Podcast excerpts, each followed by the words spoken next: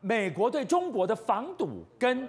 防备已经到了宁可错杀也不放过一二的地步。现在美国最担心的已经不是华为设备开后门，居然矛头对准了中国这一家重工业，因为它垄断了全球码头的起重机。今天我们要透过一段画面，独家为你揭秘中国制造这起重机的这个制造商，它为什么会变成特洛伊木马向全球窃密？这是有可能的，而且。台湾也躲不掉，台湾很可能是下个被害人呐、啊。是，就像这整件事情继啊美中的间谍这个气球风暴之后，可能再度挑战了两个美中之间的紧张的关系哦。怎么说呢？最主要是发现说，现在有一个叫振华起重机的，它在全世界的起重机市场占有大概至少七成的一个市占率，而且呢，它在美国的全各地达港口更达到八成的一个市占率的情况之下，被人家发现这起起重机竟然内含复杂的感应器。换句话说，就是振华起重机在它的一个上海总部，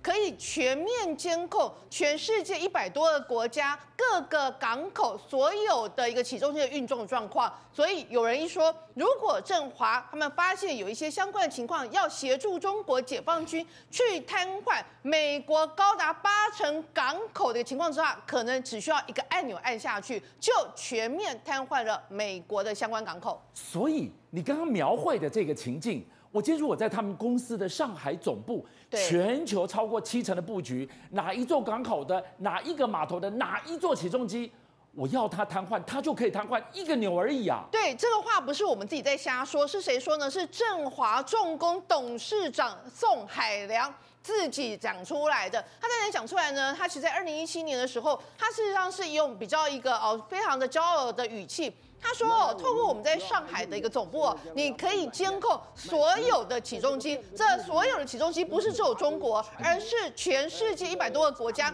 你只要使用到振华起重机的，我都可以在上海总部啊监控。那换句话说，他的意思是说呢，我们可以借由这种方式来排除可能的障碍。那今天啊，君相，我问你，他可以排除障碍，他可不可以故意植入相关的一个病病毒城市？”让你发生障碍，所以你今天有可能你在那边运输一些军武相关的设备的时候，他突然之间啊拍死起重机没叮没当，那你这个美国军方有再高机密的科技，或是有再重要的一个相关的武器设备，没有起重机帮你在起降、帮你在运作的情况之下，你怎么进行？所以换句话说，你港口的起重机全面的掌握在中共振华企业的手中，等同于你美国的很重要的一个手就被上海振华这边给控制住了。上海振华是他中国的信心，中华的民族信心的所在。它是下一个华为，美国这么形容，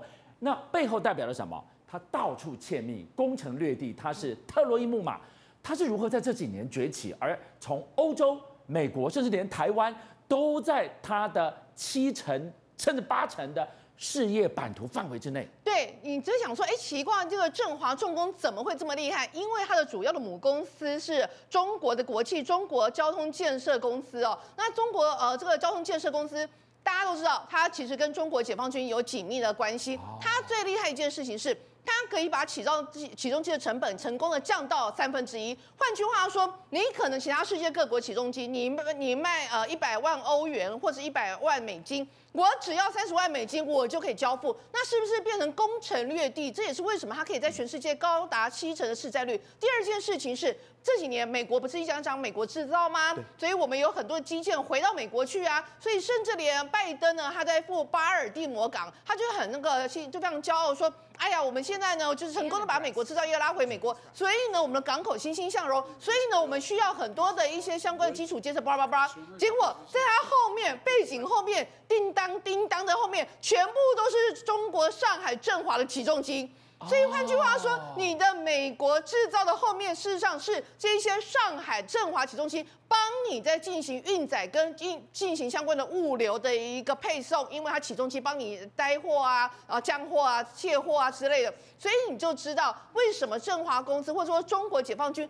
对于美国这个所谓的呃那个制造业回归美国这件事，其实有点。窃笑在心里，心想说：制造业回去没有我振华起重机帮你卸货、帮你运货的话，你每丁每当什么东西都做不了。对耶，你整个码头最重要的国门的起降都是由他的大力手臂在帮你起降的。那我更大的问题是，它又不是昨天，又不是上个月，又不是去年。到底美国怎么会到现在才如大梦初醒呢？最主要关心应该也是跟间谍气气球之后，还有越来越紧张的美中关系。发现还有一个呃不要忽略一件事情是，事实上中国振华村最早的时候被人家发现出现在美国的港口，主要是从奥巴马时代，就是一个呃奥巴马在讲啊，我们这个港口怎么样怎样，就后来一个五星旗本来被背部一个五星旗的一个一个画面就掉下来，后面是上海振华。所以换句话说，他们已经特呃，就是所谓特洛伊木马的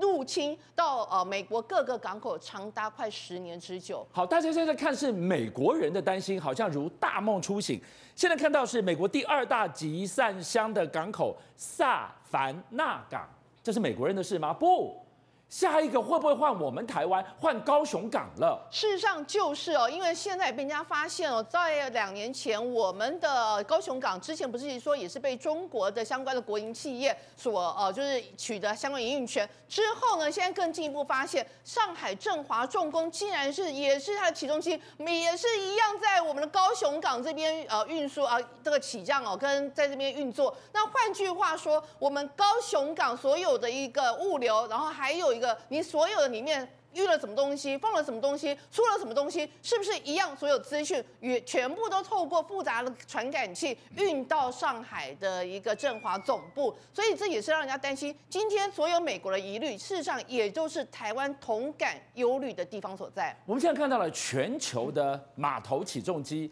特洛伊木马屠城，哎，如影随形。我们说的是窃密，而说到了红色间谍如何在全球攻城略地，缺什么要什么，偷下去就对了。对，而且我跟你讲哦，这事实上他们真的是做的非常细哦，细到什么地步呢？细到他不一定一定是派他自己中国人，他有可能是吸收在海外的一个华裔工程师。这华裔工程师有可能是中国呃出生长大到美国去念书，然后落地生根在美国，或者是台湾出生长大然后到美国去的。反正你只要是华裔的，你只要在重点几家公司。什么叫重点几家公司呢？像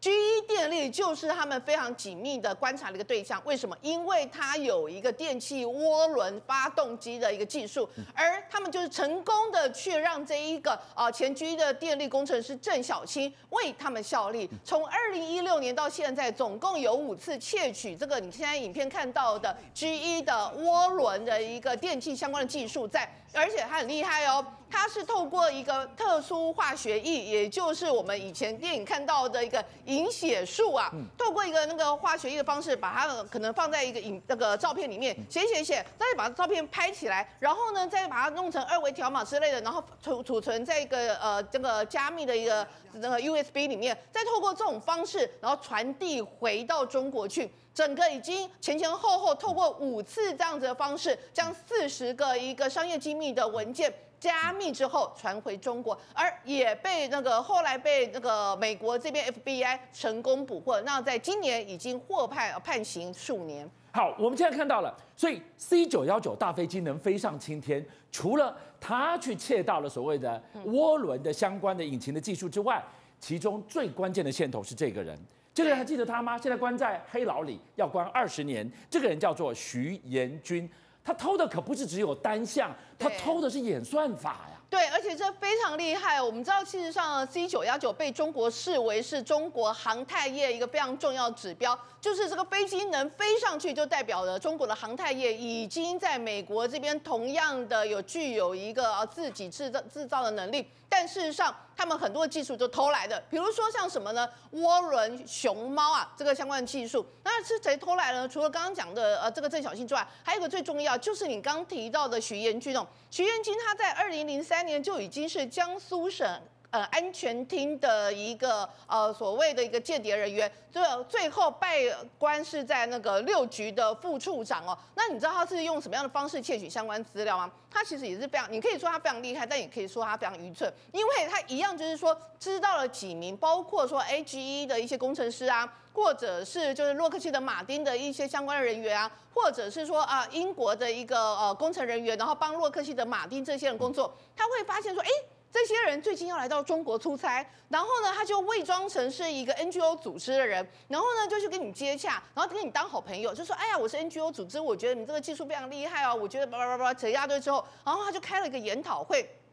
邀请你来演讲，然后可能给你六千六千欧元啊，八千欧元之类的。结果呢，他就跟你说，那我们呃，我们现在来研讨会演讲啊，那演讲完之后呢，我请你吃顿饭，就把你成功的骗离开你所居住的饭店。而在这个期间，他就派人去你具有居住的饭店里面窃取你的电脑里面所有相关一个资料。哇，这个跟电影一样，真的跟电影一样。所以他其实非常厉害，因为他用借由呃，就跟你交朋友啊，没有任何，又不是那种很很呃白呃明目张胆的告诉你说啊，我就是间谍，我希望来收买你。不是，他用一个 NGO 的一个名目，然后进行这所有措施。结果有趣的是，他们后来就是针对这些人，然后进行一个比较长期的一个一个情况之后呢，结果有被美国的 FBI 发现之后，美国的 FBI 进行一个反间谍动作，什么意思呢？他假装自己是奇异公司的人，他假装被你给，我就让你骗，对，我就让你骗。你骗完之后呢，我就跟你讲说啊，我们最近有一个非常重要的一个成果发表会，我们要在欧洲啊，我们在要瑞士啊，所以呢，你要一起来啊，叭叭叭讲一大堆，而且这是非常重要这一个关键性的技术啊，突破叭叭叭叭，他就哦好，太好了，所以他就人飞到了欧洲去，就因为这样，完全就被美国 FBI 给逮捕了。邀请您一起加入五七报新闻会员，跟俊相一起挖真相。